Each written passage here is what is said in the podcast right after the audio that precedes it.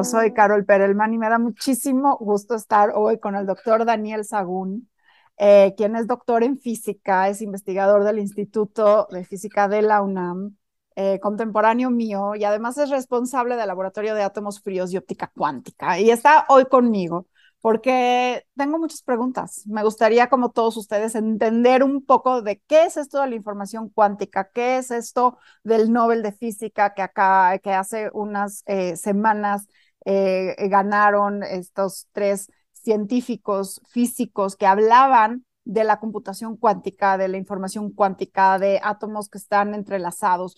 Pero eh, más que eso, es hacia dónde va la ciencia, porque va a pasos agigantados. Hemos escuchado sobre Einstein y es igual a mc cuadrada, Daniel, y quizás poco sabemos que el GPS que usamos en las aplicaciones como el Waze vienen de una aplicación de las teorías de Einstein, pero quiero que tú nos lleves de la mano a dónde estaba la física ahí, que es la física que a donde escasamente llegamos quizás a entender Newton y un poquito de Einstein. ¿Y qué ha pasado en todos estos años? ¿Y qué es esto de lo cuántico? Porque creo que si no entendemos, vamos a estar navegando en un mundo eh, que va mucho más adelante que nosotros. Eso es una muy buena pregunta y hasta se me pone chinita la piel porque son, son preguntas que a todos se nos ocurren desde que somos estudiantes y poco a poco quizá no sé si las vamos resolviendo o, o las vamos aumentando, pero, pero, pero el chiste, o sea, sí vamos entendiendo algo, pero resolviéndolo no estoy tan seguro. Eh, a ver, eh, vamos a ponernos un poquito en contexto. Eh, Einstein, aunque él fundó las bases de prácticamente toda la física moderna, incluida la, la, la, la física cuántica, él no estaba de acuerdo con muchas, muchos resultados de la, de, la mecánica cuántica. A él le molestaba que hubieran varias respuestas a la misma pregunta y, que todas estuvieran bien. Eso, eso, eso no, no, no, le gustaba. Eh, él decía, la, la, frase famosa de Dios no juega los dados es, es, es, es referente a eso, ¿no? Y, y, otra cosa también que le molestaba era el hecho de, de que dos partículas pudieran, de bueno, de que la mecánica cuántica puede eh, considerar a dos partículas como parte del mismo ente cuántico. Y entonces no, no las puede separar, su estado energético no es separable. Y eso este, quiere decir que están entrelazadas. Ahora, eso tiene consecuencias que, que no les gustaba a toda una corriente de físicos este, en la generación de Einstein. Eh, él es el más famoso por obvias razones, pero habían varios que no estaban de acuerdo y hay otros que habían otros que sí estaban de acuerdo. Entonces, él, a los lo que no les gustaba era, era eso, este, cómo es que si yo eh, una, una partícula que está más lejos, mucho más, si ya habíamos establecido que nada viaja más rápido que la luz, ¿Cómo es que yo puedo este, afectar una, una partícula instantáneamente que está más lejos de lo que puede viajar la luz en el tiempo que reaccionó?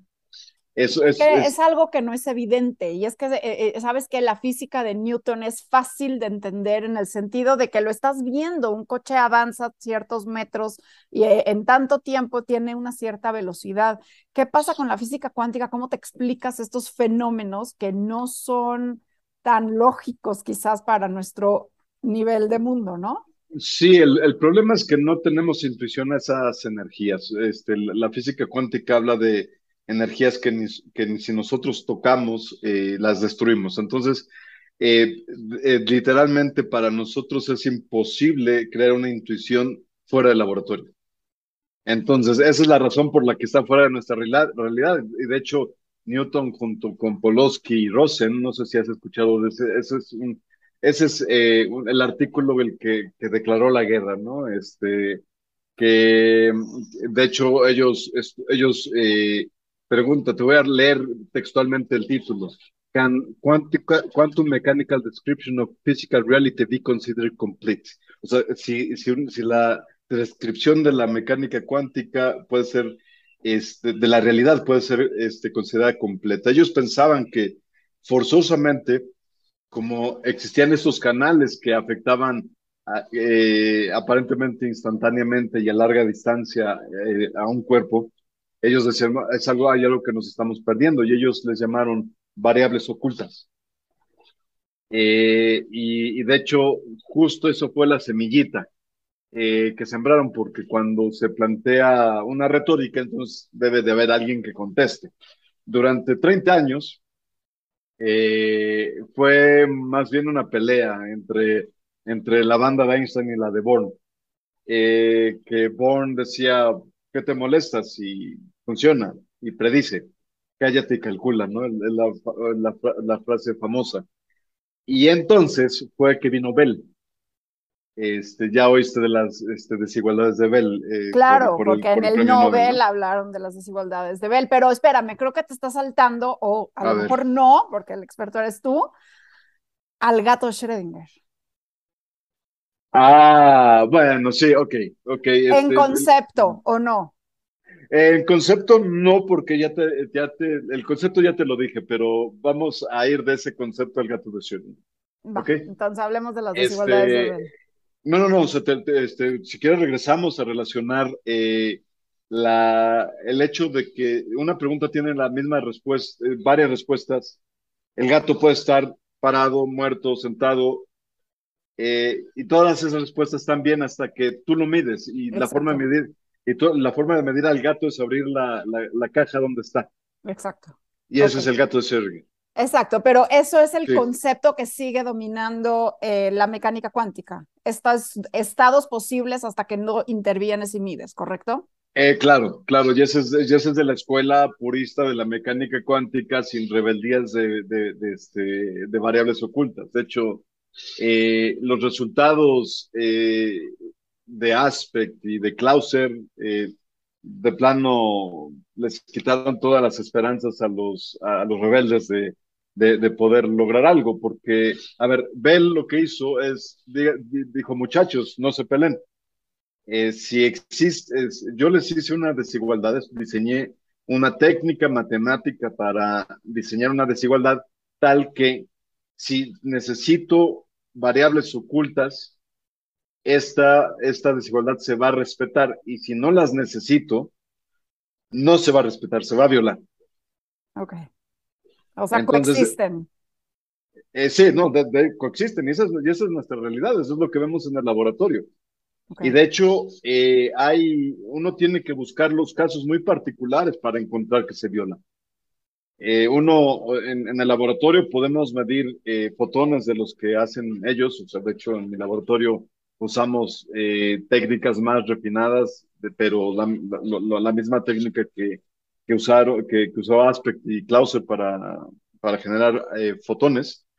Y, en el, y ahí nosotros tenemos que saber medir este, la, la estadística de los fotones para entonces demostrar la violación a las desigualdades de Bell. O sea, ese, ese, fue el, gran ingenio de Bell, encontrar las, las circunstancias.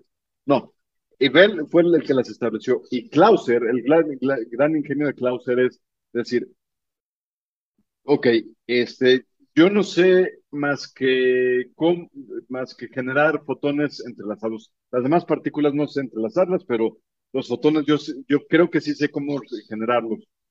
Y, este, y además, eh, puedo hacer una versión de las desigualdades de Bell que me relacione la polarización de los fotones que yo estoy generando.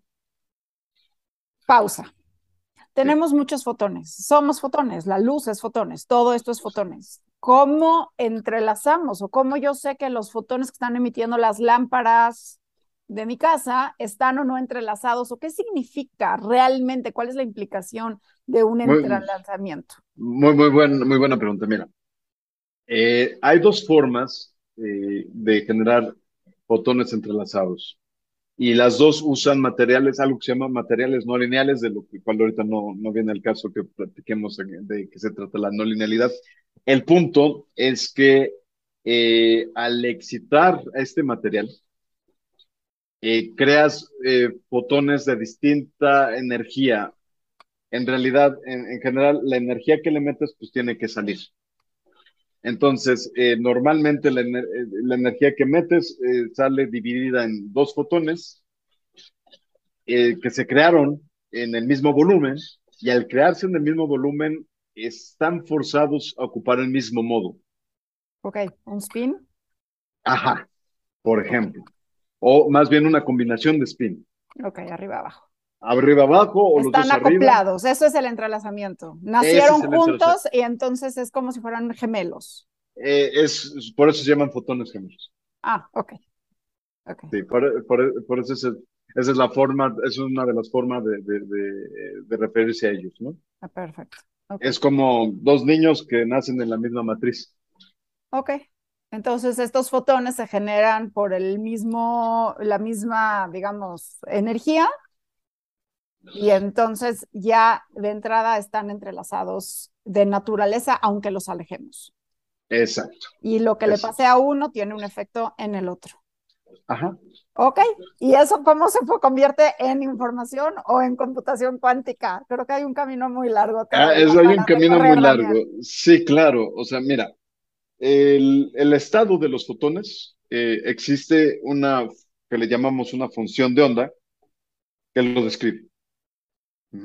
Esa función de onda está en términos, como, como tú bien dijiste, de spines. Uno para arriba y uno para abajo. Uno para arriba y otro para abajo. Y esos spines están este, pesados con coeficientes, o sea, con una constante, que, tiene un número infinito de posibilidades de, de, valer. O sea, puede valer lo que se le pegue la gana. Eh, al final, si lo, si, no, no, voy a hablar de normalización, este, nada más este, se les puede pegar, tomar la, lo, que se le pega la gana, entonces tienes un número infinito de combinaciones que puedes hacer con, con, con, la, eh, con la misma palabra. O sea, tienes como una palabra muy larga, entonces puedes ponerle mucha información adentro. Ok. Y, eso, eso, eso, eso justo, ese es el qubit. Ese, ese es eh, la, la, palabra más fundamental dentro de, de, que puedes hacer con la información cuántica. Y es cuántico porque existe la, el ingrediente de entrelazamiento.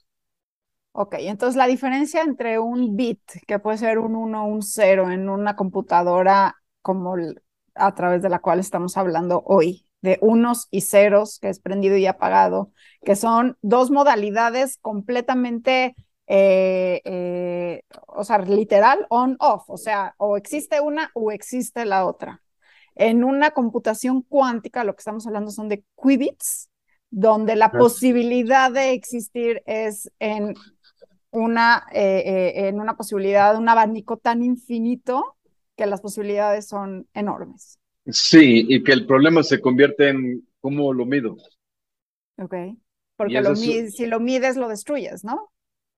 Eh, sí, esa es una. Y, cómo puedo medir todas las posibilidades, o sea, cómo...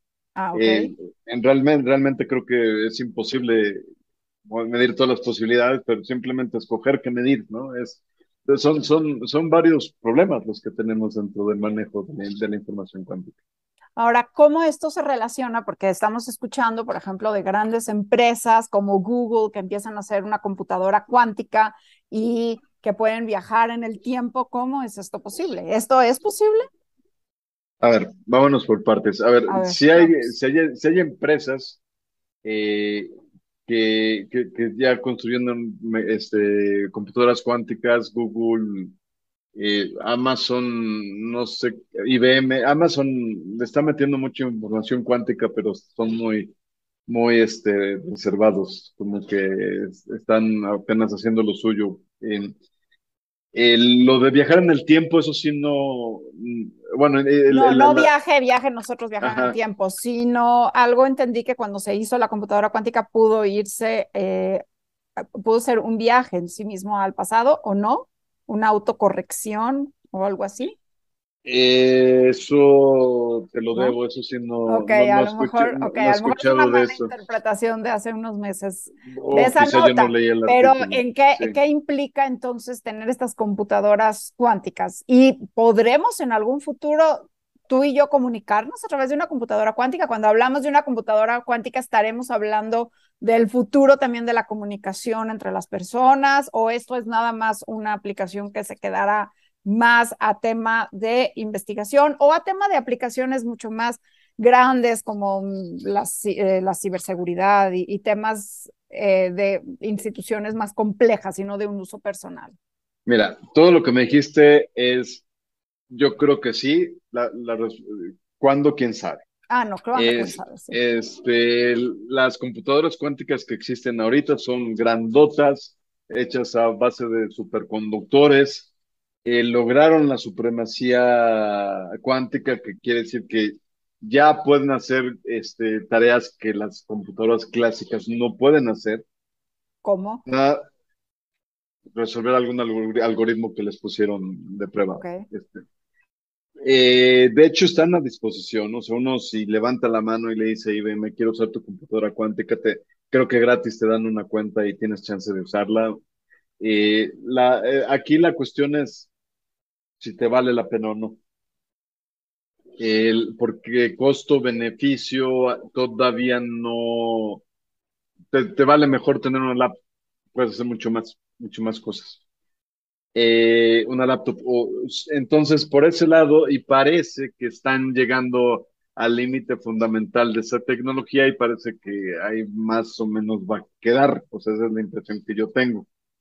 Eh, hay otra tecnología a base de iones, de iones atrapados, que parece más escalable, y, pero bueno, que yo sepa, solo hay una compañía en Colorado fabricando eso. Eh, entonces, eh, por ahí va, este, van escalando, probando distintas tecnologías, lo mismo con el Internet cuántico. ¿Qué es el Internet cuántico? El Internet cuántico es el Internet como lo tenemos, lo conocemos ahora manejando en lugar de luz normal, o sea que sería luz láser, eh, manejando luz entrelazada. Este, pero para que maneje eso, hay un problema de que si mandas la luz, eh, cualquier tipo, cualquier luz, eh, eh, suficientemente lejos, va a perder la información que le mandas. Eso quiere decir que pierde la coherencia. Así, así le decimos. Eh, entonces, la, la, coherencia de primer grado, que es la coherencia clásica, la, coherencia de la luz láser, que, básicamente mide qué tan parejito van oscilando las ondas, esa la tenemos bien manejada porque hay repetidores que, que toman la información y la vuelven a generar. Eh, y ese es el problema fundamental este, que tenemos ahorita, ahorita el, el poder eh, repetir la, la, la, la, coherencia de segundo orden, que es la, coherencia cuántica. Okay. Que, eso, que eso implica eh, replicar la estadística de, de cómo van agrupados en el espacio los fotones este, de un lado a otro y, y, sobre todo eh, volver, eh, hay algo que llamamos fidelidad, que es que tanto se parece el estado que, que llega al estado original. Claro. Eh, eso también es un problema y también este, cómo no perder el entrelazamiento. Entonces, para eso necesitamos controlar bien, hacer memorias cuánticas, controlarlas bien, eh, hacer fuentes de pares de fotones que, que yo pueda controlar súper bien, que, yo, que sean robustos como para ponerlos en un poste de luz. Bueno, eventualmente, sí, entiendo. o sea, eh, estamos hablando de, de, que en algún momento se tendieron las, los cables para el telégrafo y eventualmente para el teléfono y luego el Internet. Y, luego el Internet.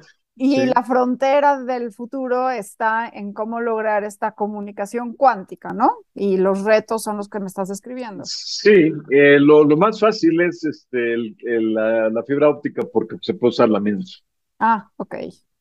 Este, de hecho, los grupos que estamos trabajando en, en cuestiones eh, tecnológicas para, para, para, el Internet cuántico, eh, tenemos mucho en mente eso, de que eh, si no, si estás demostrando principios, puedes no generar la luz en, en, en, en, la, en el régimen de las telecomunicaciones, pero, pero ya si estás pensando ya en, patentar, tienes que decir, decir, que estás generando luz entrelazada a 1.2, 1.5 micras, que es, que es el régimen de las, de las telecomunicaciones. Ok. Y esa sería la información cuántica. Ahí ya mandas información cuántica. A través del Internet cuántico. Eh, sí, a través de las fibras ópticas. De las fibras ópticas, ok, ok. ¿Y qué tienes atrás de ti? ¿Qué es lo que estamos viendo? Ah, es este, es una foto que me gusta mucho. Es nuestra celda de, de vacío donde, donde ahí hacemos ah, fotones, eh, hacemos, atrapamos átomos. Si quieres te muestro una foto más, este, Sí, me encantaría, déjame este, ayer, ayer nos hicieron una eh, conferencia de prensa en la UNAM y te puedo enseñar la presentación que hice. Claro. Este, y quizá eso nos ayude un poquito a, entender cosas. Y veme compartiendo también para quienes nos están escuchando y que seguramente tienen más preguntas que tú y yo juntos, que te puedan escribir. ¿Tienes redes sociales, Daniel, donde te puedan hacer preguntas, contactar? Esa, esa foto es como esta misma, 100 átomos, pero con filtro. Ya. ¿Sí la ves? Sí, sí la veo perfecto. Veo, veo, pues veo lo mismo que tenías atrás de ti, que es como una pieza con varias entradas circulares, ¿no? Exacto, eso es, una pieza de cuarzo. Ok. Eh, y con ventanas eh, que tienen recubrimiento antirreflejante para que no se desperdicie la luz láser. Ya. Y, ese punto azul que ves ahí son átomos de, de rubidio eh, siendo atrapados y al mismo tiempo sujetos al proceso que te dije. Ya. Entonces, eh, uno le, está le estamos metiendo luz infrarroja y emiten el azul. Y es así como súper ilustrativo para que uno se dé cuenta que no, los átomos no, no, no decaen precisamente en la frecuencia que uno les dice, ¿no? Y eso claro, porque absorben. absorben. Absorben. Y, y, esa es, y esa es una consecuencia de que el proceso es no lineal. Pero bueno, ya de eso no hablamos. Ahí está, el laboratorio de átomos fríos y óptica cuántica. En Instagram, la frío C-I. En Twitter, LA frío C. Y ahí está tu mail. Buenísimo. Sí, yo le digo la FRIOC y ya es más fácil. Ok, la FRIOC. Y la FRIOC, porque antes de entrar al aire estábamos platicando que lo más frío es llegar a cero grados Kelvin y esto lo estás trabajando tú a casi completamente cero. Ok. Sí, este, bueno, es Laboratorio de Átomos Fríos y Óptica Cuántica, este, abreviado de manera la que FRIOC. se pueda pronunciar.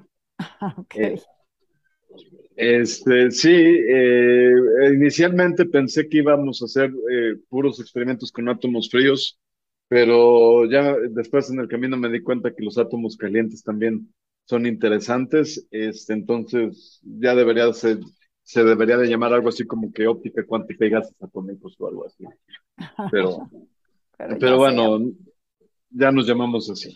Quizá es, es como te decía hace rato, que se va moviendo tus intereses de investigación y, y, de repente ya yo no estaba tan seguro que iba a entrar a la información cuántica y veme, ya estoy en el ojo del huracán, entonces, este, vaya, sí, es, es, es, es muy cambiante y, pues bueno, uno no sabe a qué le va a llevar este, las cosas que, que propone, ¿no? Así es, Daniel. Oye, qué interesante. Si quieres, baja la presentación y te quiero hacer una última pregunta. Yo recuerdo cuando veíamos en la Facultad de Química los modelos clásicos del átomo de Niels Bohr, por ejemplo, que se, que se hablaba de un salto cuántico, cuando cambiaba de orbital un electrón era un salto cuántico, ¿no? Y a veces hablamos de cuántico hablando de un salto. ¿Cómo se puede relacionar este concepto de cuántico con todo lo que hemos estado hablando de información cuántica? Bueno, a ver, para que haya un salto cuántico debe, debe de haber un estado cuántico, ¿no? Un estado, eh, ok. Entonces, este, y cambiar, ¿no? cambiar dramáticamente, como saltar de la vía de un lado del tren a otra vía del tren y nunca de forma intermedia. Sí, Sí, sí, ese, es, es un salto cuántico, que no haya... Exacto, nada intermedio, es como un escalón de las escaleras, no puedes caer a la mitad del escalón. Entonces, sí, bueno, los saltos cuánticos pues son esos, un cambio de estado cuántico, otro, otro cambio de estado cuántico, sin aparente eh, causa. O sea, eh, cuando, por ejemplo, un estado atómico es un estado cuántico. Entonces, yo, yo puedo hacer que un estado cambie, de un, átomo cambie de un estado al otro, haciendo una excitación con un láser. Ajá, con calor. Pero si no existe esta razón, que sería el láser, y de todos modos cambia, eso es un salto cuántico. Ok. Este, pues espero que nos veamos y sigamos platicando de este tema antes de que, de que podamos tener computadoras cuánticas, porque quizás eso no sea en un futuro muy cercano. pero que podamos seguir dándole continuidad a este tema tan fascinante y tan importante, porque una de las grandes discusiones es qué tanto los ciudadanos debemos de saber de ciencia cuando, bueno, tenemos aparatos en nuestras manos con los que nos comunicamos y muchos ni sabemos cómo funcionan, ¿no? Y pienso que si el futuro está en la información cuántica, en la comunicación cuántica, en las computadoras cuánticas, será importantísimo al menos tener una probadita de, de qué estamos hablando. Sí, sí, es, es un tema, eh, sí, bastante abstracto.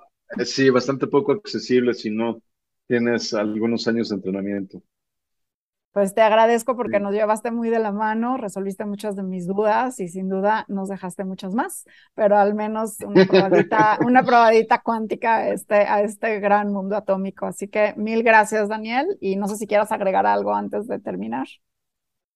Pues nada, este, muchas gracias. Eh, las redes sociales no las hemos usado mucho, pero nuestra intención es, es empezar a, a, este, a, divulgar nuestros resultados por ahí, las cosas curiosas que nos encontramos, este, bueno, tratar de acercarnos un poquito a quien esté interesado. ¿no? Buenísimo. Pues te agradezco muchísimo, muy buena tarde a todos y un abrazo.